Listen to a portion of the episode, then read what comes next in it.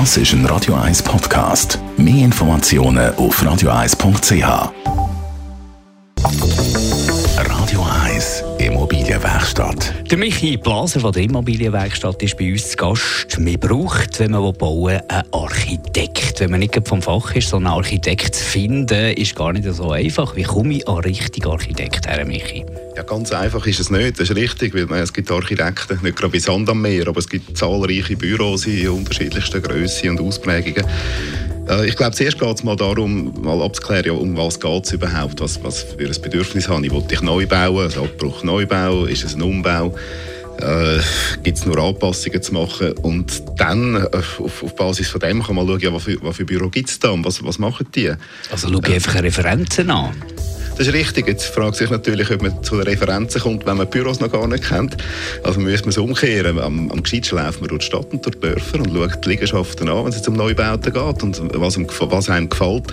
Probiert man herauszufinden, wer der Architekt war. Ja, geht auf Homepages, googelt äh, Bauämter sind sehr gute Quellen. Die wissen meistens, was gebaut wurde. Es ist natürlich in einer Stadt wie Zürich ein bisschen schwieriger, an die anzukommen und die Auskunft zu bekommen, wie in einer Gemeinde draussen.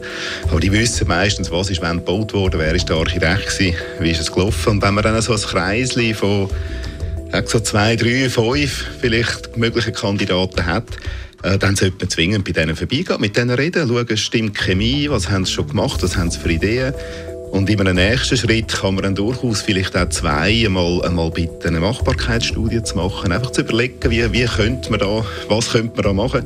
Und dann spürt man relativ gut, ob das matcht oder nicht, weil ich glaube, etwas am Wichtigsten ist, dass die Chemie stimmt zwischen dem Architekt und dem Bauherr. Und der Bauherr muss auch bereit sein, dann, wenn die Chemie stimmt, eben am Architekt Freiheiten zu lassen. Weil nichts Schlimmes als der Bauherr, der selber sich zum Architekt berufen fühlt und der Architekt dann zum Zeichner degradiert. Das kommt nicht gut raus, dann nutzen wir das Potenzial nicht. Gibt es so ein bisschen Sachen, wo du darauf schaust, wenn du zum Architekt gehst? Also als Laie ist ja noch ein bisschen schwierig, schön reden kann noch mengen. Ja, das ist richtig. Also sicher sind es die Referenzen, wie wir schon gesagt haben. Und etwas, etwas weiteres, glaube ich, was ganz wichtig ist, ist, der Architekt sollte nicht für sich bauen, sondern für den Bauherr. Das behauptet natürlich jeder, er macht es. Äh, aber das merkt man eigentlich diesen Referenzen dann schon ein bisschen an. Ja? Äh, Wird es geschmäcklerisch oder ist es eben äh, sich selber ein Denkmal setzen als Architekt? Oder ist wirklich das Bedürfnis vom Bauherr äh, umgesetzt? Und dann am Schluss ist natürlich der letzte Test, ist, dass man die Bauherren tatsächlich auch trifft und interviewt. Das sollte man unbedingt machen, bevor man einen Auftrag erteilt. Also redet mit einem Bauherr, der schon mit dem Architekt gebaut hat, über dem seine Erfahrungen, dann spürt man es dann relativ gut. Radio 1 Immobilienwerkstatt. Auch als Podcast auf radio1.ch.